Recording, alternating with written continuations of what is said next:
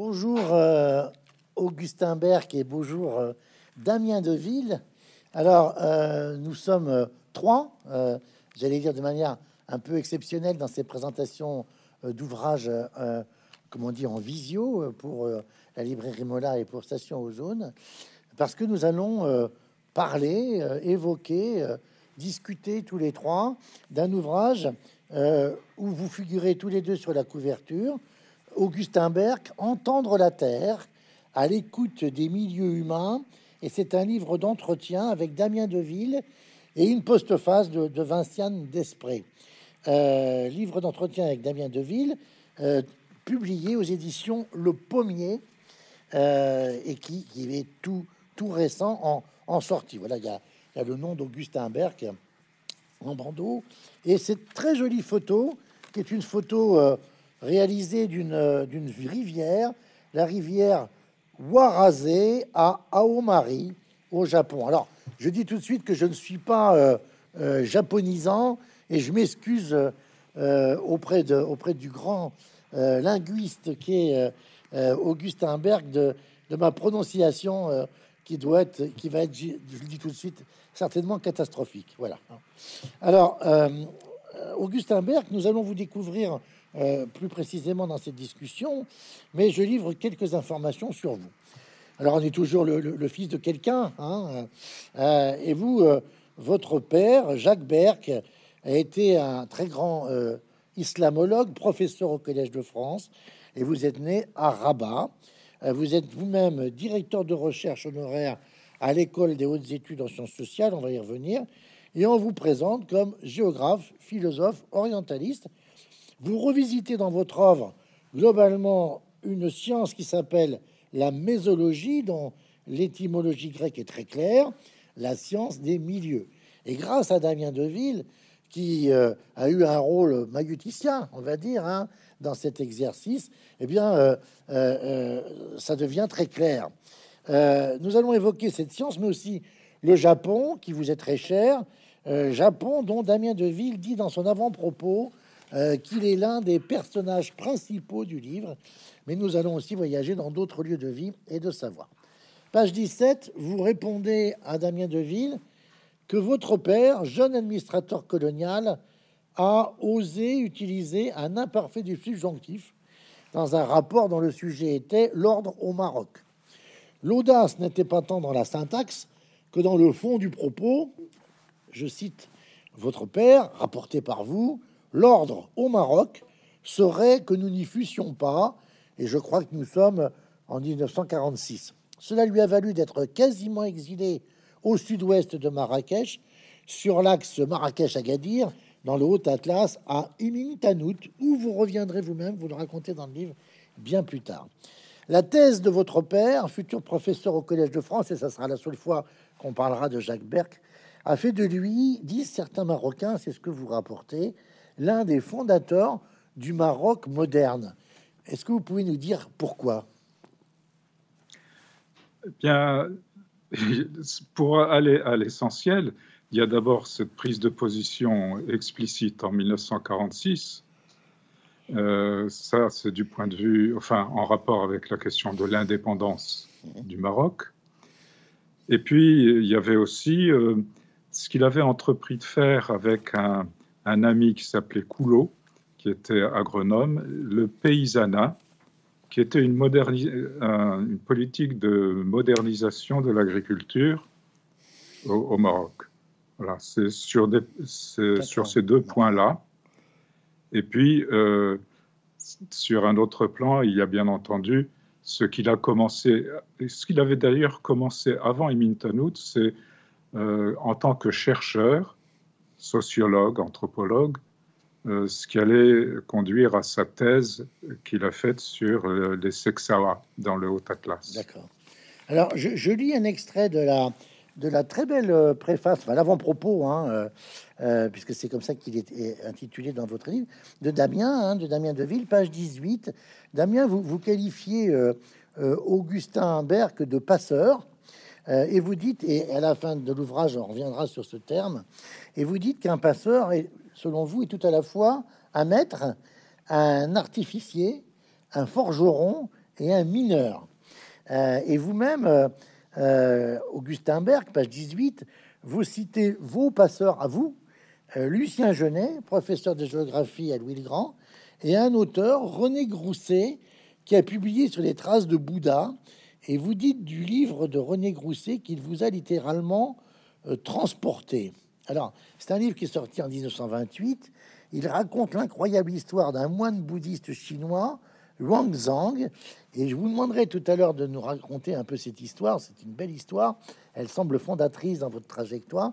Mais Damien, qu'est-ce que vous pouvez nous dire de cette euh, de ce trèfle à quatre feuilles, si je puis dire, euh, maître, artificier, forgeron et mineur.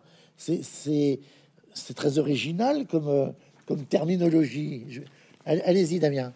Bonjour d'abord allez-y. Oui, c'est vrai. Merci pour cette question. En fait, ce qui m'a semblé très important dans la, dans la trajectoire d'Augustin, et peut-être plus fondamentalement de ce qui caractérise les géographes, mais là je laisserai peut-être Augustin rebondir, c'est à quel point ils sont en partie le résultat des relations qui les composent. Euh, la couleur de la terre dans laquelle on a pu grandir, pour Augustin, c'est en partie euh, les contreforts de l'Atlas, puis tous ces gens, tous ces lieux, tous ces paysages, toutes ces cultures qu'on a pu rencontrer au cours de notre vie, qui formulent des arbitrages, qui formulent des nouvelles directions, qui formulent nécessairement des, manières de penser. Et c'est ce que j'ai donné à c'est ce que j'ai voulu donner à voir dans la construction du livre. C'était un peu toutes les relations qui avaient marqué Augustin et qui ont pu euh, lui permettre de forger la pensée si fertile qu'il a pu, qu'il a pu forger. Les métaphores que j'utilise et que vous avez citées sont plutôt issues d'autres mondes en fait qui, ont, qui sont influents pour moi que sont les mondes ouest africains où effectivement un forgeron est quelqu'un qui manie le feu et qui quelque part euh, fabrique les objets qui serviront d'autres euh, d'autres peuples. Euh, le maître est quelqu'un qui dirige au fond les, les, peuples africains non pas par des arbitrages politiques qui est un peu la définition qu'on peut avoir de direction, mais par des conseils, par des contes, par des métaphores. C'est le cas, par exemple, des chèques dans les milieux ouest africains, notamment au nord du Burkina Faso, où j'ai en partie, où j'ai en partie vécu. Euh, et le mineur, ça fait référence aussi à, je crois, toute la grande histoire des territoires, et notamment des territoires européens, euh, qui ont été très marqués par l'industrialisation et qui demandent aujourd'hui de se réinventer. Ces hommes du noir ont fait l'épopée de la France, ont fait l'épopée des territoires, et lorsque la France est très rapidement désindustrialisée, on a dû se réinventer. Renouer avec le mythe du mineur, c'est renouer avec ceux qui fabriquent l'épopée des territoires. C'est un petit peu comme ça que je le conçois. Mmh, mmh. J'avoue parler un petit peu pour ma paroisse, c'est un peu les imaginaires moi aussi qui me composent, mmh. puisque je suis stéphanois, petit-fils de mineur moi-même. Et dans Augustin, dans l'œuvre d'Augustin, il y a vraiment cette, cette épopée qui nous invite à renouer avec les territoires, ce qui me semble être un magnifique message écologique au XXIe siècle. Et puis vous êtes euh, j'ai oublié de le préciser, mais c'est important. Vous êtes géographe et anthropologue vous-même. Hein, euh, euh, c'est pour ça que ce dialogue est extrêmement intéressant, j'allais dire aussi, parce que c'est un dialogue intergénérationnel. Même si euh, Augustin Berg, vous évoquez à la fin de l'ouvrage que vous avez d'ailleurs eu un dialogue intergénérationnel avec votre petite fille de 15 ans dans, dans, dans, dans, cette, dans, cette, dans cette édition. et puis l'artificier, c'est le quatrième mot, c'est celui qui allume les étoiles aussi, hein, ou qui en tous les cas allume peut-être des étoiles dans le ciel. Et je dois dire qu'on a plein d'étoiles dans les yeux quand on, quand, quand, quand on lit votre échange. Euh, vous, vous euh, euh, Augustin vos, vos, vos, passeurs, je les ai cités. René Grousset, pourquoi est-ce que ce livre vous, vous, vous, vous influence tant que ça? Alors, c'est l'histoire de quelqu'un, un moine qui s'appelait Xuanzang, donc moine bouddhiste, euh, qui euh, entreprend d'aller étudier les classiques du bouddhisme en Inde même. Mhm. Donc à l'époque, pour cela, en partant de ce qui était la capitale de, la Chine à l'époque, Chang'an, il fallait traverser les déserts de l'Ouest, ce qui est aujourd'hui le, le, Xinjiang, euh, passer de nombreuses barrières montagneuses, euh, dont le Karakorum avec des cols à plus de 5000. Voilà. Donc il a fait ce voyage. Il est resté 16 ans en Chine, euh, pas en Chine, en Inde justement, mmh, mmh, mmh. Et avant de revenir en Chine, toujours avec les, mêmes difficultés pour le voyage. Et il a passé le reste de sa vie à traduire les classiques en chinois. Et c'est un, une épopée qui a laissé des traces à plusieurs reprises dans l'histoire de la littérature mondiale, parce que euh, il y a eu un, un grand roman d'aventure qui a été tiré plus tard, quelques siècles après, en Chine même, et euh, dans les années 80 au Japon, une bande dessinée euh, qu'on a, qui s'appelait les, sept, comment ça s'appelait les sept étoiles. Euh, ça, m'échappe, mais ça a été traduit dans de très nombreuses langues à, l'échelle de la planète, y compris en français, bien sûr. Oui, c'est les. alors le, le, titre est resté euh, Dragon Ball. Ah oui Je sais pas. Dragon Ball Z. Dragon Ball Z. Entre autres, c'est un, c'est un, c'est plutôt de la génération de, de Damien, ça. Hein, je vois qui, ça lui rappelle les, les, les, séries télévisées. donc, c'est fascinant de voir que vous-même, jeune, vous lisez ce livre de, de, René Grousset et vous dites j'avais la certitude euh, que euh, j'allais partir à mon tour en Asie centrale où vous nous dites, comme dans la musique de Borodine, dans les steppes de l'Asie centrale, hein, je ne vais pas vous le chanter, mais c'est une musique qui est très connue, hein, l'Occident et l'Orient euh, se sont rencontrés, et vous êtes revenu à ce livre euh, en, à l'âge de 70 ans, en traduisant le livre du philosophe japonais euh, Yamoshi Tokuryu. Hein. Alors, il y, a quand même dans votre famille une bougeotte, j'allais dire quasi génétique ou sociogénétique, hein, parce que euh, votre père vous dit je vous, je vous entretiens jusqu'à votre majorité, mais après je vais vous voir aux quatre coins du monde. Et vous dites finalement, c'est un, un, oracle qui s'est plutôt avéré, puisque vous, vous êtes l'aîné d'une fratrie de trois sœurs et de deux jumeaux, et vous dites, euh, euh, au moment où, dans les années 70, vous étiez tous à l'étranger, y compris vos deux frères jumeaux, qui eux étaient quand même, si j'ai bien compris, assez originaux, puisque ils avaient en particulier traversé l'Atlantique à l'époque. C'était assez rare sur un petit voilier qu'ils avaient construit, et le nom, c'est pas rien, c'était quand même Micromégas, donc ça faisait bien référence à Voltaire. Et vous dites, si je me souviens bien, il y en a un qui est carleur de céramique en, Arabie Saoudite, et, et, l'autre qui est dans, dans le nord de l'Europe, si j'ai bien compris. Bon, donc la famille Berck sont des pigeons voyageurs quand même, non? Et oui, on avait ça dans le sens. Ça, remonte même à mon, mon arrière-grand-père qui était officier vétérinaire. Dans l'armée, il y avait beaucoup de chevaux à l'époque. Et à l'époque, la, France était, faisait la guerre au Tonkin. Ah oui, bien sûr. Et, mon, mon arrière-grand-père est, euh, est enterré là-bas. D'accord. Oui, c'est Johannes. C'est l'époque qui avait valu à Jules Ferry le surnom de Ferry Tonquin. Hein. Alors Damien vous vous, vous, vous, interroge sur votre vécu des événements de 68, euh, alors que vous êtes assistant à, l'école des beaux-arts de Paris. Et, et c'est assez étonnant parce que, alors on, s'attend à, à, ce qu'il y ait euh, l'évocation euh, euh, chez les, chez les, les 68 arts, c'est quasiment le, chemin des dames aujourd'hui et, et, et, la bataille de Verdun. Alors vous, c'est complètement autre chose. Vous dites, moi qui débutais à peine comme enseignant et qui n'avait rien d'une grande gueule, lors des AG quotidiennes dans la cour de l'école des beaux-arts où vous êtes en assistant de géographie, j'ai pas su trouver ma place et j'ai finalement décidé de partir au Japon.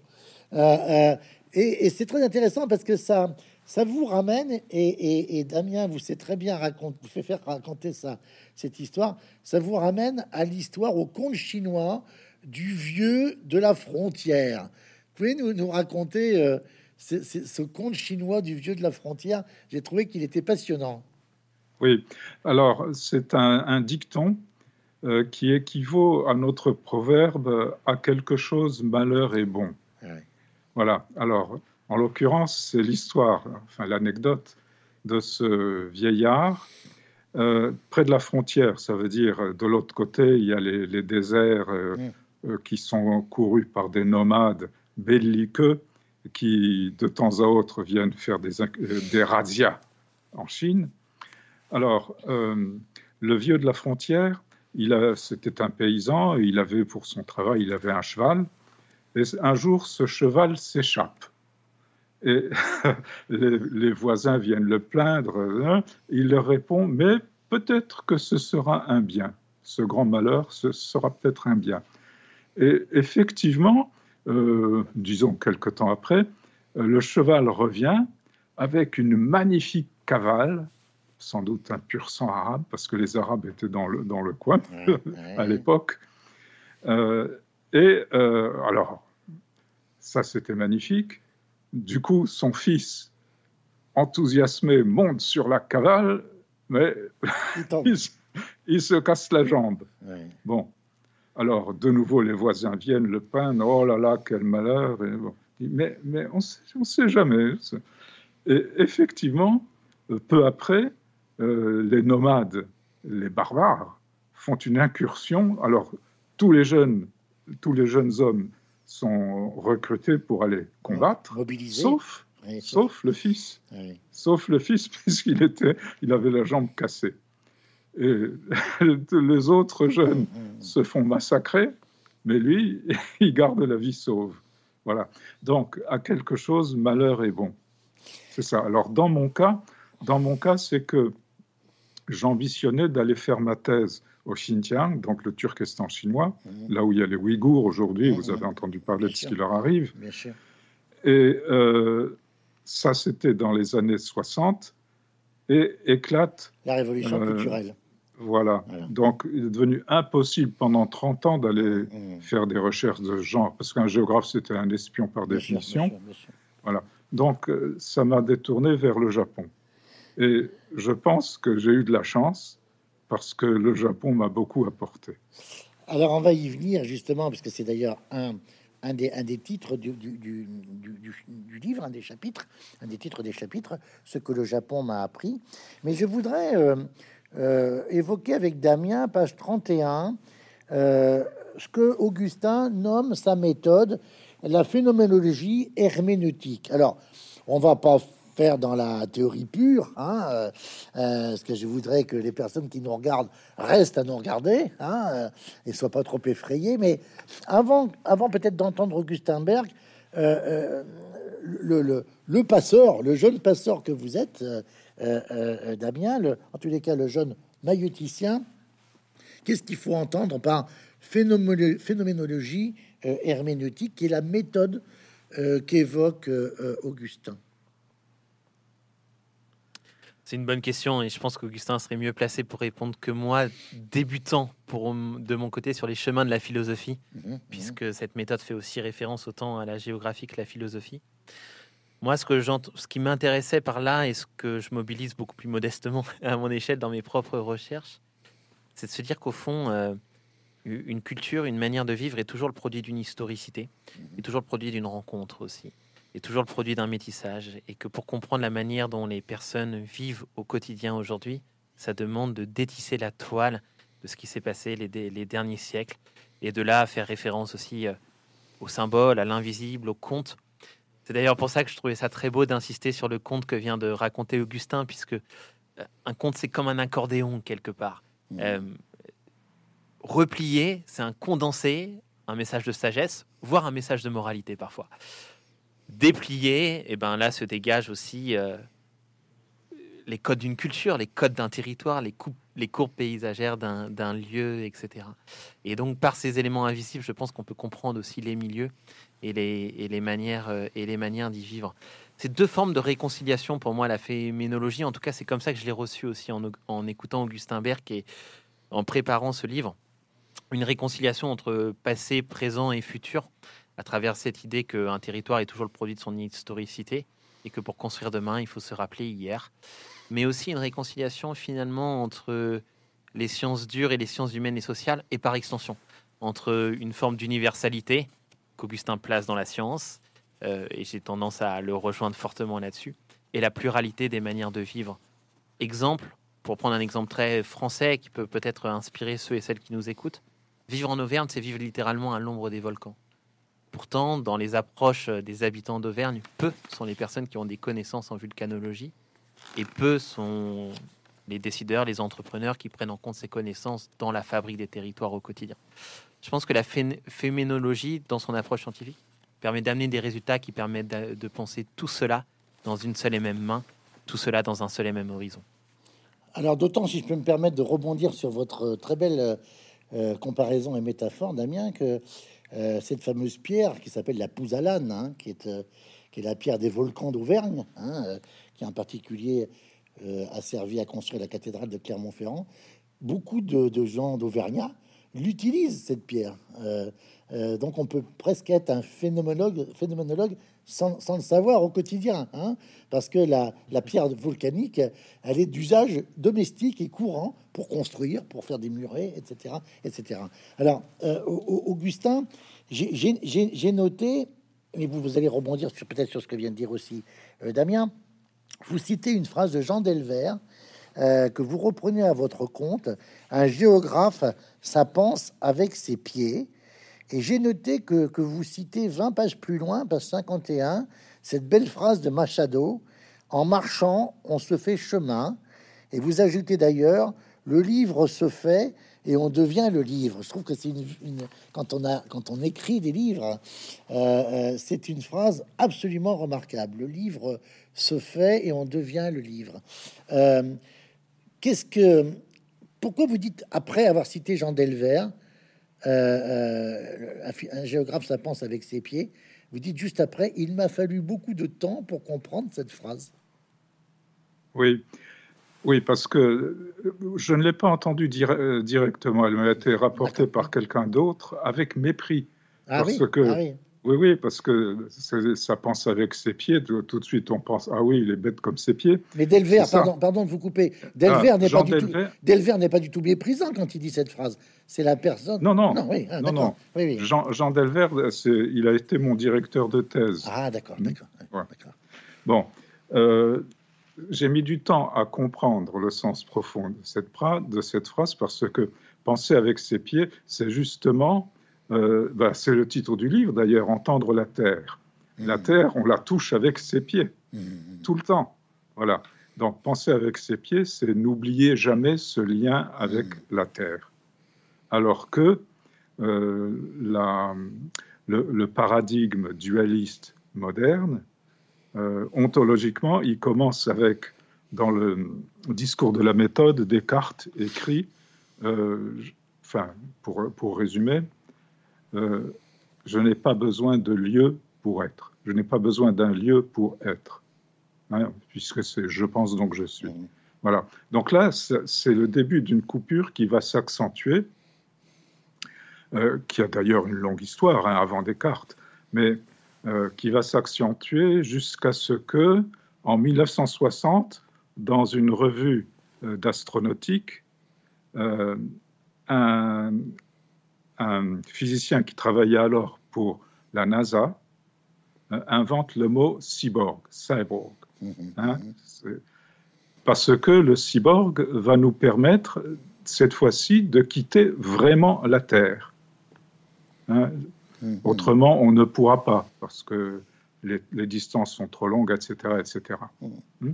Donc, ça a commencé d'abord de manière tout à fait abstraite, avec Descartes. Avant, il y avait des choses dans la Bible, mais je laisse de côté pour l'instant.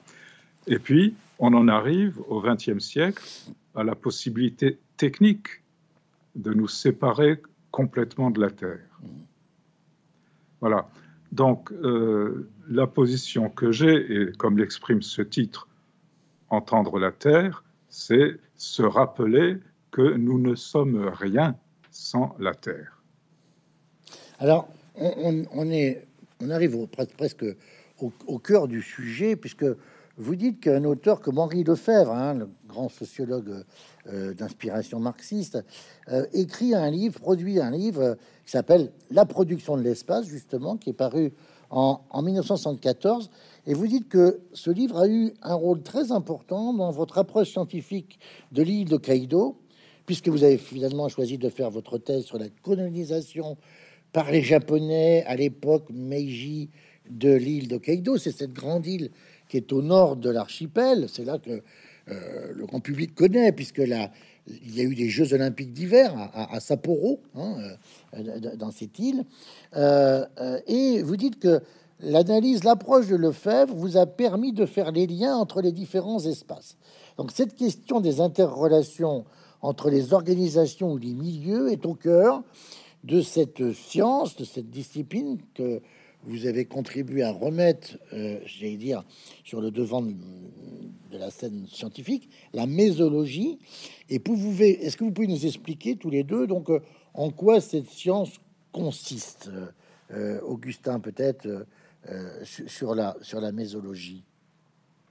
Oui, alors un mot d'abord sur le, mot lui-même de mésologie. Euh, il est plus ancien que écologie, puisqu'il a été proposé en 1848 euh, à la fondation de la Société de biologie pour euh, dire la science, des, enfin l'étude des liens entre l'organisme et son milieu. Milieu dans un sens très positiviste. C'est le sens où on emploie aujourd'hui environnement. Mmh. Bon. Et au 19e siècle, cette mésologie a, eu la, cote, à tel point que le mot se trouve dans la première édition du Petit Larousse en 1906, mésologie, alors que écologie ne s'y trouve pas encore. Mmh. Le mot écologie vient de l'allemand, comme vous savez. En 1866, c'est Haeckel qui l'a inventé et c'est entré en 74 en français. Ça se comprend donc euh, directement. Et en anglais, euh, le mot mésologie n'était pas employé. oui, le mot mésologie n'était pas employé, et c'est le mot écologie qui a été employé hmm. pour tout ce qui a rapport à ces questions-là. Hmm. Donc en français, écologie se traduisait directement, et tout le développement de cette science, de cette nouvelle science, l'écologie, euh, s'est fait en français à titre d'écologie et non pas de mésologie. Ce qui fait que le mot mésologie est tombé dans l'oubli au XXe siècle. Mais la problématique elle-même a été reprise par un grand biologiste euh, balte allemand. Germano-balte. Germano-balte. Jacob von Uxküll. Uxküll. Uxküll. Mm. Euh, son point de vue, c'était que tout être vivant, enfin il étudiait surtout les animaux, est un sujet et non pas un objet. Mm. Donc euh, il rejetait le behaviorisme, etc., l'étude des animaux euh, comme euh, justement des objets. Il fallait essayer de comprendre comment eux pouvaient vivre leur propre, il disait, Umwelt. Hein. et il s'agit, c'est le mot que on a traduit et en tout cas la traduction que j'adopte, c'est celle de milieu, lui, il a introduit une distinction, là c'est une grande première, entre milieu et environnement.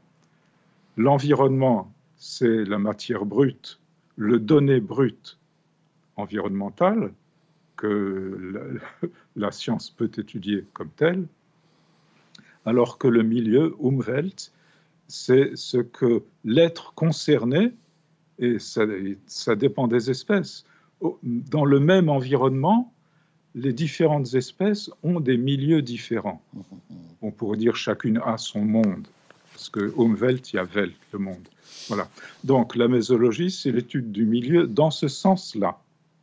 Ça revient, on revient à la question de la mésologie herméneutique, parce qu'il s'agit de comprendre justement pour cet être-là, pour cette espèce-là, qu'est-ce que c'est que la réalité hein? Ça n'est pas pareil, ce n'est pas la même réalité que pour une autre espèce, ou au niveau humain, euh, pour une certaine culture, le même donné environnemental pourrait être vécu et utilisé de manière très différente. Voilà. Et attendez, j'ajoute une chose. C'est la euh, Vincienne Desprez, qui a, ou Desprez, je ne sais pas comment on prononce, qui a euh, bien voulu écrire la postface. Mm, mm. Euh, je l'ai connue par un livre qu'elle a publié une dizaine d'années qui s'appelait Penser comme un rat. Hein Ça, c'est de l'éthologie herméneutique. C'est essayer de comprendre qu'est-ce que c'est que la réalité pour un rat et non pas pour le scientifique qui observe le rat. est-ce que vous voulez ajouter quelque chose, Damien? Allez-y. Hein, on, va avancer. je pense qu'Augustin a été assez complet, mais je, trouve qu'il y a une phrase très forte du livre. Ça, ça, aurait pu presque être le titre, titre du livre qui résume un peu ce qu'est la mésologie. C'est que l'être se crée en créant son, son milieu quelque part, en créant, en, en, interagissant avec son, son environnement. Et ça, c'est un commun qu'on a humain comme non humain. Et c'est ça qui est très fertile, je crois, euh, dans la pensée d'Augustin et, dans la mésologie plus généralement. C'est comment, à l'échelle des territoires, opérer des formes de réconciliation entre humains et non humains en comprenant la trajectoire de vie de tous les êtres et les manières de faire territoire, quelque part, euh, de tous ces êtres-là. Ça peut générer aussi, euh, que ça soit dans la science ou dans des politiques de développement classiques, de la, de la co-création, de la co-réciprocité, de la co-suscitation, ce qui semble tellement manquer aujourd'hui, je pense, hein, euh, dans les territoires d'ici et d'ailleurs. Alors, on va revenir euh, justement à cette notion de réconciliation parce que vous en parlez fort bien, euh, page 111. Hein, vous parlez aussi déjà de, deux formes de, réconciliation entre les vivants et une réconciliation entre les peuples. Hein, c'est dans, le texte, puisque ça fait à deux reprises que vous évoquez cette notion. Mais sans, aller aussi vite, euh, vous évoquez quand même, et vous l'avez dit déjà quelques mots, Augustin, euh, le fait, ça c'est au début du chapitre sur la consacré à la mésologie, vous parlez d'une rupture de paradigme et en particulier avec le POMC. Alors d'abord, il faut dire qu'est-ce que c'est que ce le POMC et puis euh, pourquoi rupture de paradigme? Moi, je, sais parce que j'ai lu, le, lu la suite, mais, mais expliquez, expliquez pour les personnes qui, nous regardent et qui nous écoutent. Euh, et après, on abordera les deux notions de, médiance et de trajection. Mais, d'abord, la rupture avec le, paradigme euh, POMC. Alors, POMC, c'est les initiales de paradigme occidental moderne classique. C'est ce qui s'est établi au XVIIe siècle. Avec Descartes. cartes hein, euh, grosso modo, oui, hum, hum. Euh, avec Descartes du point de vue ontologique, hum, mais avec, euh, tout, avec Galilée, Newton, etc. Donc c'est la révolution scientifique moderne.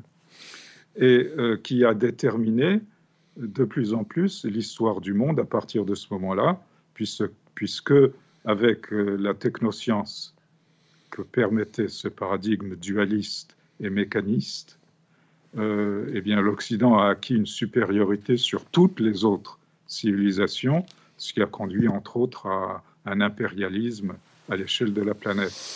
Voilà. Mais on s'aperçoit maintenant que ce mode de pensée euh, conduit au risque que nous détruisions l'environnement qui nous permet de vivre donc euh, ce paradigme, il s'agit de le dépasser, non pas pour revenir en arrière, mais vraiment le dépasser, aller plus loin. Donc dépasser le mécanicisme, c'est reconnaître justement que le vivant n'est pas de la mécanique, hein, Descartes, les animaux machines, mais non, les animaux, le, vivant en général, ce n'est pas de la mécanique. Et puis euh, tout ce qui va avec, le dualisme de manière générale, et la, la rupture du lien ou l'oubli du lien avec la Terre que nous avons à l'œuvre tous les jours, par exemple dans les délocalisations, euh, pour des raisons purement financières. Hein, ça coûte moins cher là-bas, on va faire les, les mêmes objets là-bas, etc. Mhm. Comme s'il il ne s'agissait que de mécanique des fluides. Hein. Là, c'est plus bas, donc ça va couler par là. Ça, c'est pas un monde humain. C'est une simple mécanique. Donc, il faut dépasser ce mécanicisme. Alors, la, médiance et la trajection. Damien dit euh, que vous avez contribué à forger le, concept de trajection. Euh, expliquez-nous ce que, ce, que, ce, que, ça recouvre. Oui. Alors, médiance, c'est un néologisme que j'ai dû utiliser, enfin créer, pour traduire un concept du philosophe japonais Watsuzi, mhm. hein, qui a en 1935 publié un livre intitulé, alors je traduis milieu, je, l'ai traduit plus tard en français. C'est celui que vous appelez Watsuzi Tetsuro. C'est ça. C'est ça. hein. Euh, Vatsuji, c'est le nom et, et Tetsuo, c'est le prénom. D'accord, d'accord. Parce que dans toute l'Asie orientale, on met le, le nom de famille avant le prénom. D'accord, d'accord. Voilà. Euh, il a écrit ce livre, alors le titre japonais c'est Fudo, En 1935, et dès la première ligne, il sort un concept, Fudose, avec la définition, le moment structurel de l'existence humaine. J'ai mis des années avant de comprendre ce que ça pouvait bien vouloir dire, puis j'ai fin- finalement, je suis tombé sur le mot allemand qui avait servi, à tra- à- enfin qui avait été traduit en japonais par, euh, enfin je traduis moment Mhm. structurel, c'est Strukturmoment qui était utilisé depuis longtemps en philosophie. Bon, pour le dire en un mot, c'est une puissance de mouvoir, puissance de mouvoir. Euh, donc ça, cette puissance de mouvoir, c'est ce qui est produit par notre rapport avec un milieu justement. Mhm. Voilà. C'est un couple, disons, c'est un couplage dynamique, un couplage dynamique. D'accord. Voilà, c'est ça l'objet de la mésologie. Et, donc ça, c'est la médiance. La trajection. euh, Alors. oui. La trajection, c'était pour euh, qualifier ce qui se passe entre les deux pôles théoriques du sujet et de l'objet, que le dualisme distingue ontologiquement. oui. alors que la réalité est justement entre les deux. Elle est dans ce qui se passe dans un va-et-vient entre les deux pôles, qui sont théoriques. Mais la réalité concrète, elle est au milieu, et ce mouvement-là, euh, c'est ce que j'ai appelé trajection. Alors à l'époque, je croyais que c'était un néologisme. En fait, euh, le mot existait en, en rhétorique. euh, vous le trouvez quelque part dans le littré mais dans un autre sens qui est sans rapport. Alors il y a quelque chose de tout à fait passionnant, hein, mais qui nous, qui, est d'ailleurs, je pense, complètement, intimement associé à, à, la mésologie, euh, et on le découvre en, à plusieurs reprises dans, dans, dans l'ouvrage. D'ailleurs, vous devez, vous venez de nous en donner un exemple très concret. C'est la question de la langue et c'est la question de la traduction.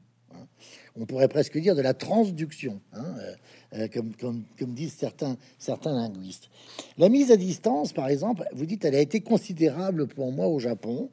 Euh, et vous dites, c'est passé par la langue, d'abord par la langue. Alors, je, songeais en, lisant ces pages, grâce à, la médiation de Damien, euh, au film de Sofia Coppola, hein, avec euh, Bill Murray et, et- et- et Scarlett Johansson, Lost in Translation, hein, euh, c'est-à-dire le, fait qu'ils sont complètement perdus. hein, et, vous- citez, Augustin, un, fait intéressant qui est le traitement informationnel de la France dans la presse quotidienne japonaise. Et vous dites que la première fois où vous avez vu la France sur les gros titres des journaux japonais, c'était en novembre 70 au décès du général de Gaulle. Autrement, euh, euh, euh, absence totale de, de- mention. C'est une question que, que je pose à tous les deux, j'allais dire, au- et, pas, une- et pas pour simplement une question de génération. Euh, c'est quoi vos propres outils de travail? Euh, Damien, dans une question, il dit c'est les lunettes, le, stylo, la canne sur lequel le géographe va, s'appuyer, etc. Bon, on pense aussi à Théodore Monod, euh, sillonnant le désert. hein, les outils de travail d'Augustin Berck et, de, Damien Deville, indispensables pour faire de la géographie, c'est quoi? On va demander à Damien Damien, Damien, d'abord. Damien. D'accord, je, je- je peux commencer. Bah, c'est vrai que déjà, je voudrais revenir sur cette euh, citation que, que cite Augustin, un, un géographe, ça pense avec ses pieds. Moi, j'ai connu cette impatience lors de ma thèse de doctorat. J'ai travaillé sur le terrain des Cévennes, un petit peu moins exotique, mais qui ruisselle d'une très forte euh, altérité pour le coup. Parce que quand on pense aux Cévennes, on pense à des paysages magnifiques, à la plume de Stevenson, à la plume de Chabrol, euh, patrimoine mondial de l'UNESCO. Et pourtant, c'est un paysage qui cache d'importantes blessures liées à la désindustrialisation notamment. Et puis on me demandait au laboratoire de créer mes méthodes, de créer mes entretiens euh, euh, dans un bureau finalement assez froid devant mon ordi- ordinateur, là où j'avais qu'une envie, c'était de ressentir les Cévennes. par le corps, par les yeux, par la marche, par la randonnée, euh, par des lectures, mais des lectures situées, des lectures où je pouvais regarder le même paysage que Stevenson avait regardé 300 ans plus tôt. Quoi.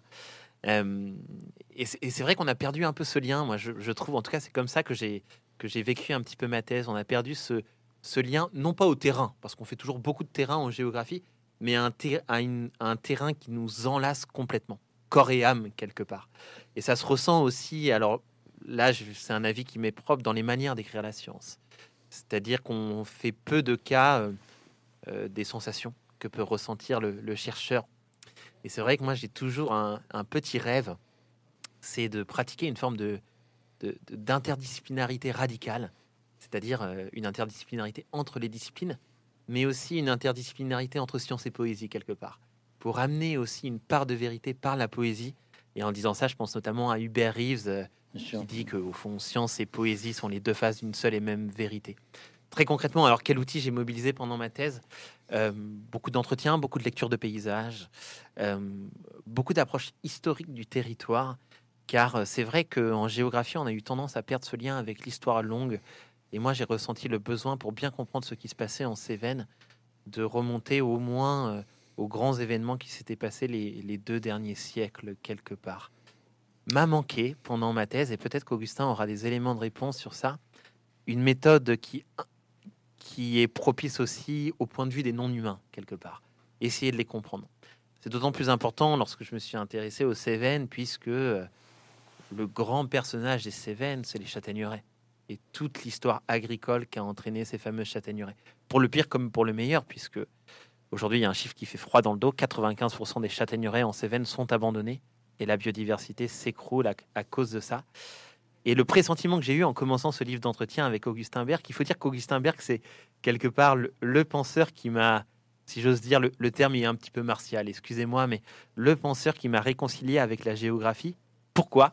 Parce que moi, je venais de l'anthropologie à la base, et notamment de l'anthropologie de la nature, euh, théorisée un petit peu par Philippe Descola. Donc une pensée de la relation entre nature et culture. Et lorsque j'ai commencé la géographie pendant mon thèse de doctorat, on considérait l'espace de manière un peu neutre, de manière un peu aride, me manquait en fait des approches relationnelles.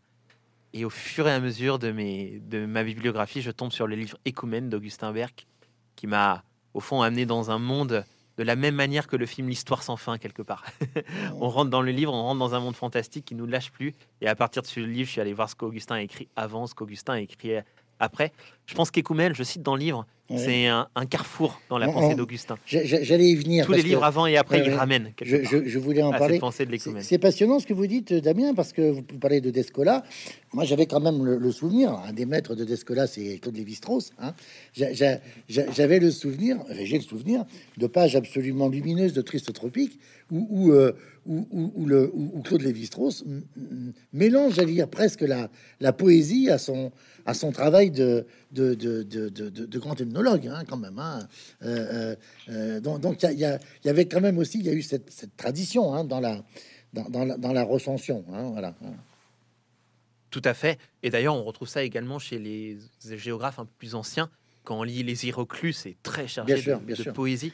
Mais je dirais, alors là, c'est une hypothèse en tout cas, j'en suis pas sûr, mais c'est une hypothèse que je mets au débat il est possible que la formulation de la science géographique ait suivi la formulation qu'on donnait au territoire dans, le débat public. Avec le, dans le, sens le fameux aménagement du territoire et le déménagement du territoire. Vous en parlez dans le livre. Exactement, c'est un petit peu ça. La manière dont on parle des territoires, au fond, dans le débat public, c'est très souvent lié à des approches très techniques, PLU, SCOT, euh, aménagement du territoire, ou des approches très institutionnalisantes, agencement des compétences d'État aux communes et, vice-versa alors qu'un territoire, me semble-t-il, c'est avant tout un corps en mouvement dans un lieu, et tout ce que fait ressentir ce corps en mouvement dans un lieu, et cette géographie, elle existe. C'est la géographie d'Élisée Reclus, et plus récemment, c'est effectivement la géographie d'Augustin Berg.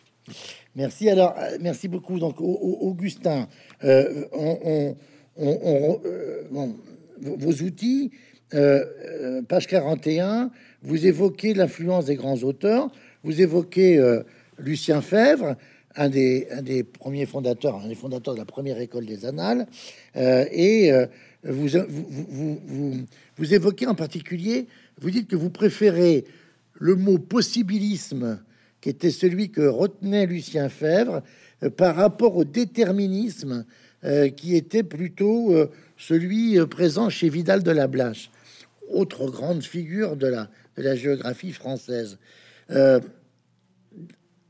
quels sont les facteurs que vous avez par exemple identifiés à travers le cas de l'île de Caïdo, dans la colonisation qui a été celle du gouvernement mégien, euh, en termes de possibilisme? Qu'est-ce qui a rendu possible cette colonisation? Oui, d'abord, il faut rectifier. Euh, si Lucien Fèvre a employé le mot de possibilisme, c'était à propos de Vidal de la Blache. Et c'est Vidal de la Blache qui, euh, sans employer ce mot possibilisme, sa pensée relever justement de ça, de ce possible. Qu'est-ce que ça veut dire? Ça veut dire que à environnement physique comparable, des sociétés différentes, à l'histoire différente, peuvent développer des genres de vie différents. Donc, ce genre de vie, cette manière de vivre, n'est pas déterminé par l'environnement physique. Hmm? bon, c'est ça le fondement. Et moi, j'étais, je suis parti sur ces bases parce que Vidal de la Blache, c'était le, le, penseur de la géographie française pendant. Et ça n'a pas changé, cet antidéterminisme, qui est aussi un anti-mécanicisme, euh, ça laisse la porte ouverte à toute possibilité historique. Voilà. Donc, en somme, c'est la liberté humaine qui est en jeu là.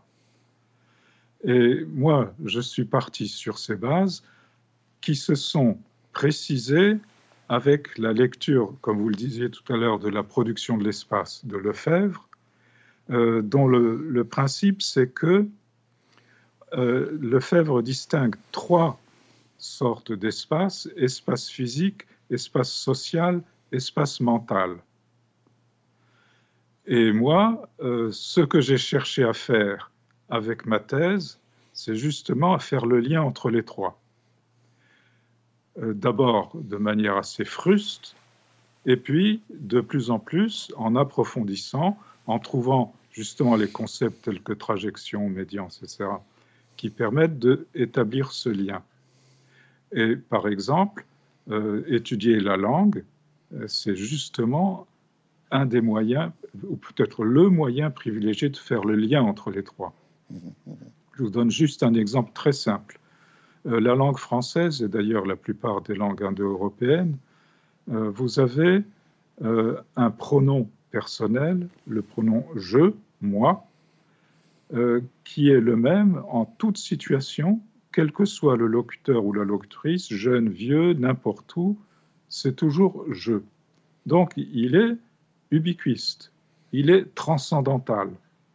C'est un rapport aussi avec le POMC dont on parlait tout à l'heure. Alors qu'en japonais, l'expression ah. situation, c'est jamais le même terme. Alors bien entendu, statistiquement, il y a, des termes qui l'emportent sur d'autres, mais il y a aussi un point extraordinaire pour nous autres francophones, c'est que la plupart du temps, dans le langage ordinaire, on ne l'emploie même pas. Alors que vous ne pouvez pas parler en français sans dire je quand vous parlez de vous. Mais alors, si je vous, suis bien, Augustin, parce qu'il y a eu une toute petite coupure de deux secondes quand vous donniez le sens du, jeu euh, euh, euh, en, japonais. Ça, cette, cette, ce statut différent du jeu dit également et dit bien sûr quelque chose sur le statut de l'individu dans un collectif, dans une société. Je crois que c'est ça qui, c'est ça qu'il faut en tirer comme leçon. C'est bien ça, j'ai bien compris. Exactement, exactement. Euh, donc, suivant la personne à qui l'on parle et suivant la situation, euh, on n'emploie pas les mêmes tournures parce que ça, toute la phrase doit être tournée de telle ou telle façon euh, pour exprimer, s'exprimer soi. D'accord, d'accord. Alors, je, voudrais qu'on aborde deux termes que, que, vous, que vous évoquez dans le livre. L'un, c'est en réponse à une question que pose Damien sur votre retour en France, donc sept ans après votre séjour au Japon, vous, vous, vous êtes dans l'approche de la géographie culturelle. Hein, vous citez vous citez Paul Claval, hein, ça c'est une référence pour vous. Et euh, vous allez nommer, vous allez définir ce que vous appelez la cosmophanie. Euh, qu'est-ce que c'est que la cosmophanie, euh, Augustin Berg Alors, voilà, ça c'est une histoire intéressante parce que quand je suis revenu du Japon, enfin, ça a pris du temps, mais en tant que géographe, je m'intéressais au paysage, forcément, parce que j'ai des prédécesseurs géographes illustres qui ont défini la géographie de différentes façons, mais certains l'ont défini comme l'étude du paysage. Bon, laissons ça de côté. Mais plus tard, euh, ayant fait la connaissance de, de Bernard Lassus, euh, grand paysagiste, Bernard Lassus a lancé l'idée de faire un doctorat en paysage. Et j'ai fait partie de son équipe euh, qui a fondé ce qui s'appelait à l'époque un DEA, le DEA Jardin, Paysage, Territoire. Diplôme d'études approfondies. C'est ça. Et alors, un problème qui se posait, c'est que la notion de paysage n'a pas existé toujours et n'existe pas ou n'existait pas dans toutes les cultures. Et pour moi, c'était la base même, c'était une question mésologique de base. Donc, j'ai travaillé sur le paysage et j'ai enseigné dans le cadre de ce DEA euh, sur cette base, qui est une base mésologique. Mais au début, je j'utilisais des expressions telles que civilisation paysagère et civilisation non paysagère.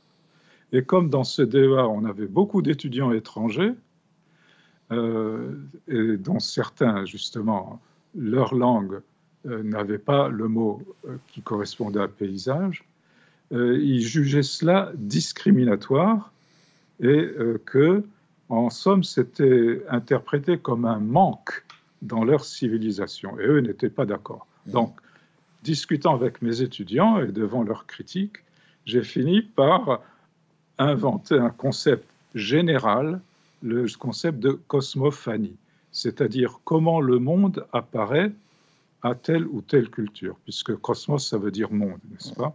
Et phanein, c'est apparaître. Autrement dit, comment la réalité apparaît à telle ou telle culture. Et ça, c'est l'anthropologie et c'est l'histoire qui nous le, le, font comprendre. En tout cas, qui nous oblige à le constater au moins.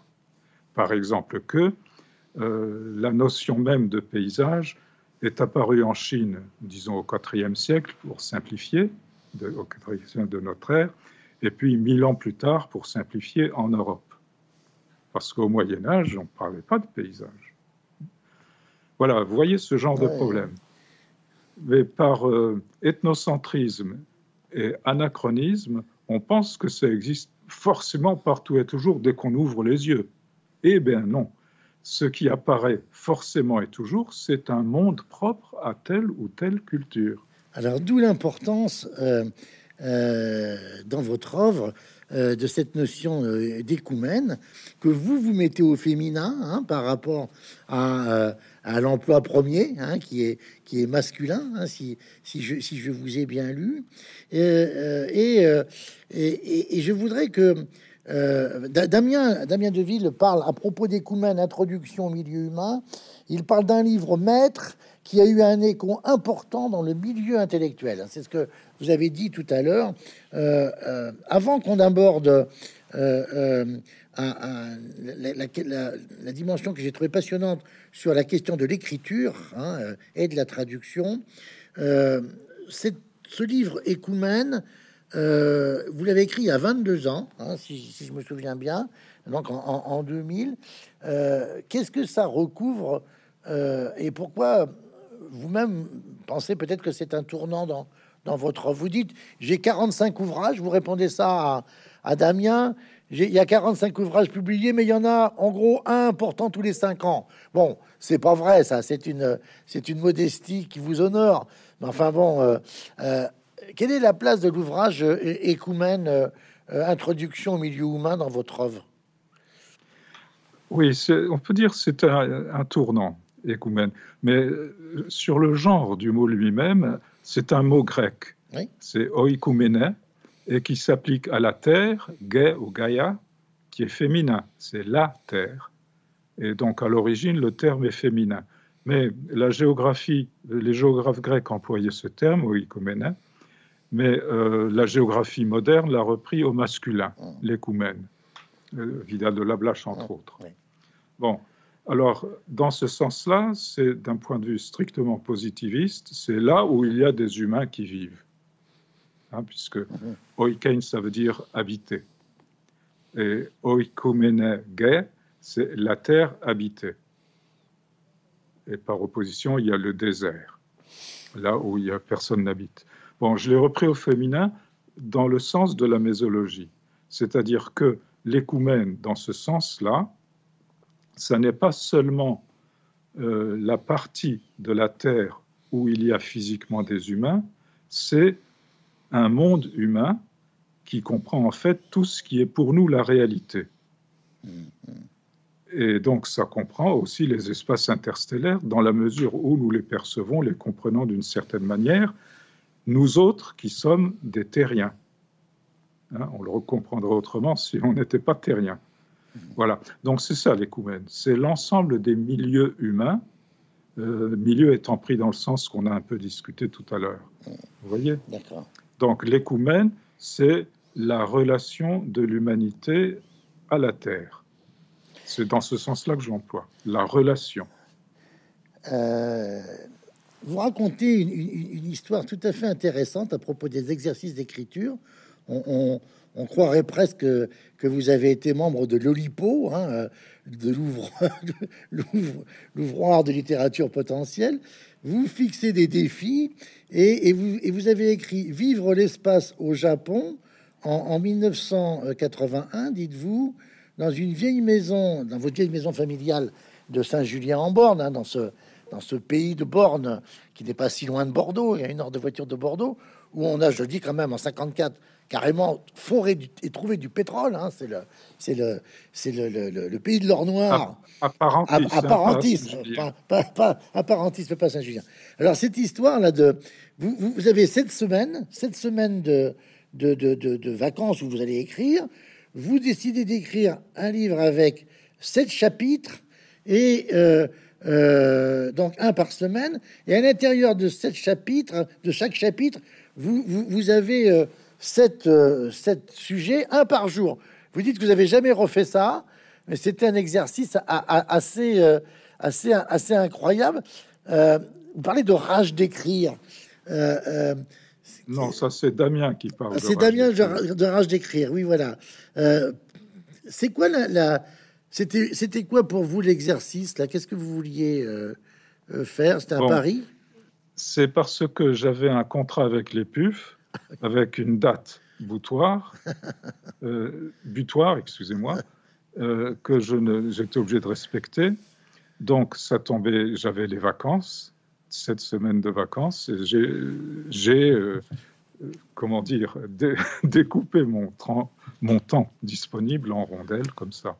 Bon, euh, inutile de dire que tout de même, j'avais préparé la chose depuis plusieurs années. Donc il s'agissait simplement de faire un livre avec des choses, des notes, etc., que j'avais accumulées pendant beaucoup plus longtemps que cette semaine. Voilà. Donc euh, ce livre, euh, c'est le seul que j'ai fait sur de pareilles bases. Je voulais vous poser comme question, peut-être au moment de conclure, ça va faire une heure que nous sommes ensemble. je voulais vous poser la question de, vous connaissez tous les deux cette, cette très belle conférence d'Albert Camus en 1955, prononcée à Athènes, qui s'appelle L'avenir de la tragédie. pour vous, avec votre vision différente euh, et votre histoire différente et votre expérience différente, euh, c'est quoi l'avenir de la géographie? Hmm. Eh ben, on va le demander au plus jeune des deux, parce que moi je suis octogénaire. On va demander à Damien. Damien, Damien. Oh bah, écoutez, je voudrais surtout pas parler pour la discipline. Ce serait très très présomptueux de ma part. en tout cas, ce que je peux dire, c'est à ma modeste échelle, à travers ma petite trajectoire, quel espoir moi je place dans ma pratique de la géographie?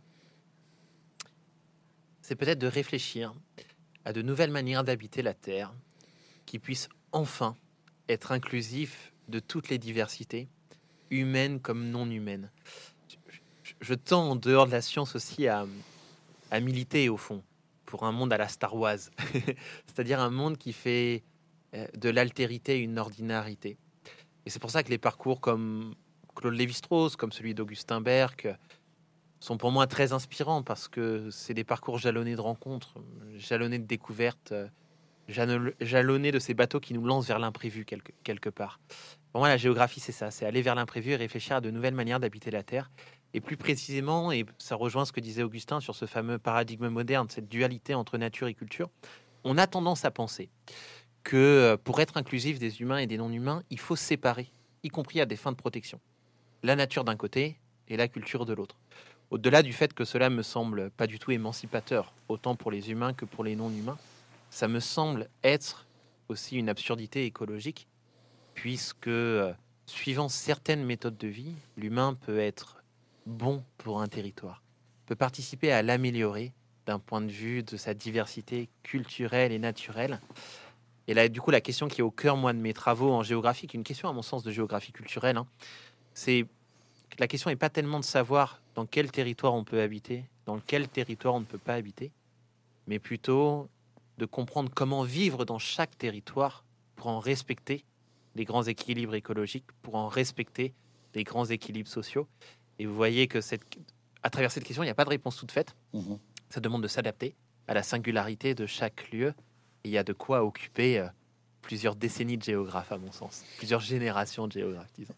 Et, d'autant, puisque là aussi, vous avez cité à l'instant Claude Lévi-Strauss, que, que vous le citez dans une question que vous posez à, à, Augustin, euh, euh, en disant, Lévi-Strauss dit, chaque région du monde est douée et dotée d'une d'une personnalité propre. Hein. et ça, c'est très intéressant parce que on voit bien qu'il y a une pluralité de personnalités. Vous, par exemple, le Japon, hein, Augustin, euh, euh, a été essentiel hein, dans votre histoire. Euh, vous dites que qu'il vous a imprégné, qu'il y a eu une hybridation hein, par rapport en particulier à, votre vie personnelle aussi. Si le Japon avait une personnalité, c'est une question que vous pose Damien dans le livre. quelle serait-elle, selon vous, Augustin?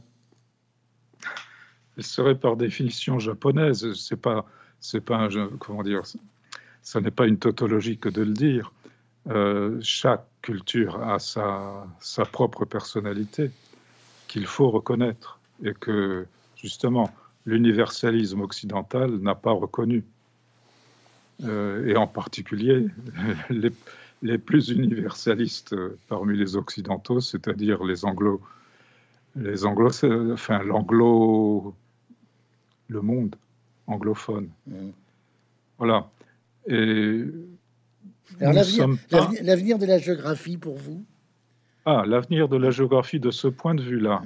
Eh ben, justement, je suis d'accord avec ce que vient de dire Damien. Euh, la géographie, d'ailleurs, euh, un de mes premiers professeurs de géographie, Jean Drèche, pour la première leçon qu'il nous avait donnée, c'était pour moi à l'automne 1960, euh, il nous avait dit apprenez des langues étrangères. Ça tombait bien, hmm. parce que débutant géographe, je débutais en même temps au Langso avec le chinois et le russe. Hmm. Voilà. En cours de route, j'ai laissé tomber le russe parce que ça faisait trop. Mais vous voyez, je suis parti euh, ce qui m'a conduit vers la géographie culturelle. Et je pense que la géographie, euh, alors je ne sais pas si elle va suivre cette voie-là, mais une voie souhaitable à mon sens, ça serait justement un développement de la géographie culturelle euh, qui essaye d'un point de vue herméneutique, c'est-à-dire de comprendre le sens que chaque culture donne à son propre monde. Là, il y a une, un champ de recherche immense, d'une part, et d'autre part, de retrouver la Terre, c'est-à-dire de surmonter cette scissure qui s'est faite, cette scission qui s'est faite entre géographie humaine et géographie physique, euh, quand j'étais étudiant dans les années 60, on faisait encore les deux ensemble. Mhm. Et euh, idéalement, on aurait été capable de faire plus tard encore, c'est-à-dire pendant toute sa vie en somme, de euh, allier les deux. Ça, c'était la géographie à la Vidal de la Blache, justement. Mhm. Plus tard, ça s'est séparé et on a défini de plus en plus la géographie comme une science sociale. Eh bien, à mon avis, non. La, géographie doit être non pas une science déterministe, c'est-à-dire qu'on définirait les sociétés humaines à partir d'un socle physique. Non, il s'agit justement, d'un point de vue herméneutique, de comprendre le lien vécu qu'il y a entre chaque culture humaine et chaque environnement physique. C'est ça, à mon avis, le sens de la géographie. En vous écoutant, euh, Augustin, euh, je, rebondis sur euh, ce qui m'a beaucoup impressionné, c'est votre expérience et votre, relation à la traduction. Vous dites, certains, certains, certains jours, je fais deux heures de traduction avant le petit déjeuner. Euh, euh, et vous dites, je m'oblige à faire des traductions, en particulier du japonais au français, parce que vous dites, ça m'a permis de, de, continuer à, euh, à, traduire en français des auteurs japonais et, les travailler.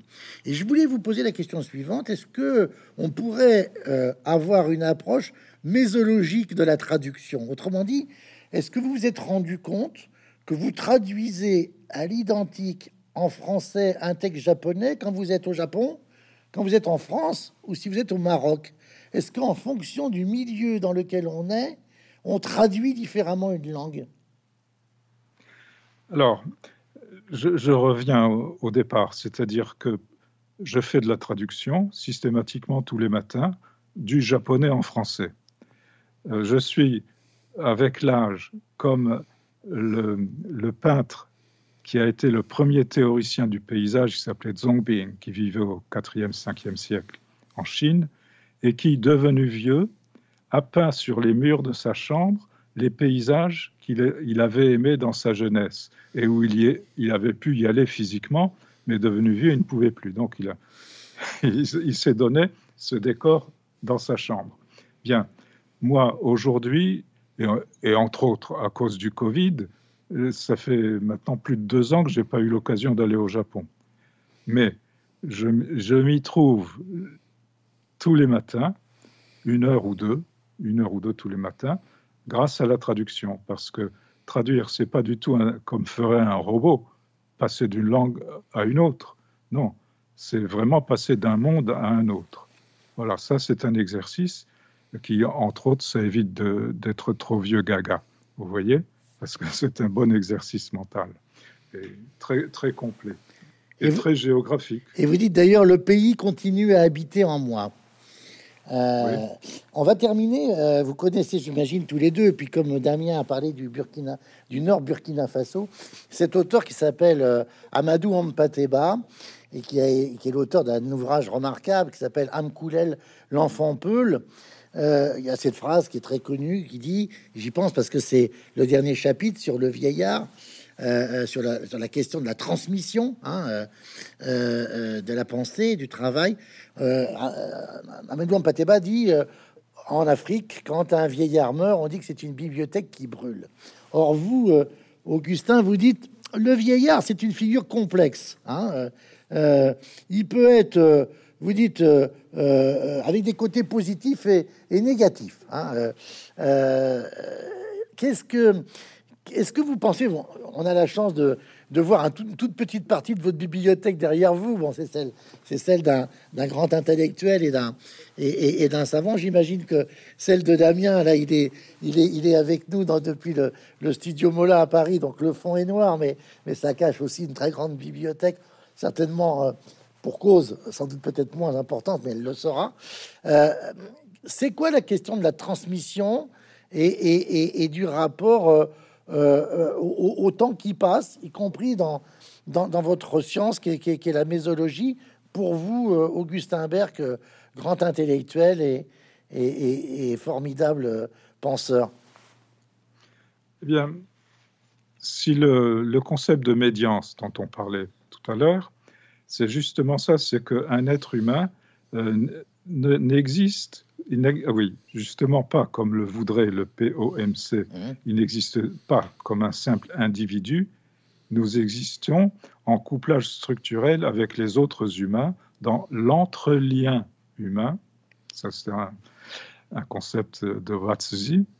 L'entrelien humain, non pas seulement avec nos contemporains, mais avec ceux qui nous ont précédés et ceux qui nous suivront. C'est ça qui fait l'humanité. L'humanité, elle est donc euh, au-delà du temps physique et de l'espace physique. Vous voyez, c'est ça notre humanité. C'est une très belle réflexion. On va peut-être laisser la parole aux plus jeunes. Et Damien, euh, euh, le, la transmission, vous, vous êtes, vous êtes, vous avez dit, le passeur est, fondamental, celui qui, qui, qui, amène la, d'une certaine façon le, le, le message. Euh, euh, est-ce que c'est une question qui vous, qui vous interroge déjà, cette question-là de la transmission? De plus en plus, effectivement, pour plusieurs raisons. D'une part, parce que je crois que face aux crises des mondes contemporains, on a eu un besoin absolu de, de renouer avec la diversité. Ça devrait être même la seule valeur normative, scientifique ou non, qui devrait nous, nous rassembler. Et si je dis ça, c'est parce que je sens dans le débat public, y compris dans les milieux qui devraient protéger et valoriser cette altérité, un renfermement sur soi, plus de murs que de ponts quelque part. C'est pour ça que la couverture du livre, elle est aussi importante. Un pont, c'est pas, mmh. ça n'a pas été choisi, euh, ça n'a pas été choisi au hasard. Et pour aller à la découverte de cette altérité, on a besoin de gens qui l'ont, qui l'ont découverte, qui l'ont fréquentée. Paul Valéry disait cette chose très belle. Il disait que pour écrire, on devait entrer en soi armé jusqu'aux dents, texto. Je pense que pour voyager, c'est exactement la même chose. Pour rencontrer l'autre pour ce qu'il est et non pour ce qu'on voudrait qu'il soit, ça demande de savoir d'où on vient, de quelle euh, identité l'autre projette sur nous. Ça demande de savoir le comprendre à travers ses propres clés de lecture, comme Augustin l'a très bien dit. Pour cela, on a besoin de passeurs, donc, comme Augustin. On a besoin d'éclaireurs. Ça, ça apparaît pas dans le livre. C'est un mot qui m'est apparu euh, après, mais Augustin est aussi un éclaireur, c'est-à-dire que euh, il parle pas forcément à la place d'eux, mais il montre le chemin qui mène vers des paroles, vers des paroles venues d'ailleurs. Et ça, je crois que c'est quelque chose qui est très important. Et je rajouterais aussi un élément très factuel. Alors, euh, moi, je connais mal le Japon. J'ai eu la chance d'y aller une fois, mais c'est un pays qui me reste très inspirant par les images qu'on reçoit. C'est des grandes épopées, le Japon. J'étais plus, plus, disons, modelé euh, par euh, les mondes ouest africains. Vous citez en Patéba, moi j'ai vécu en Côte d'Ivoire et au Burkina Faso où effectivement euh, la maison de retraite là-bas s'appelle la famille.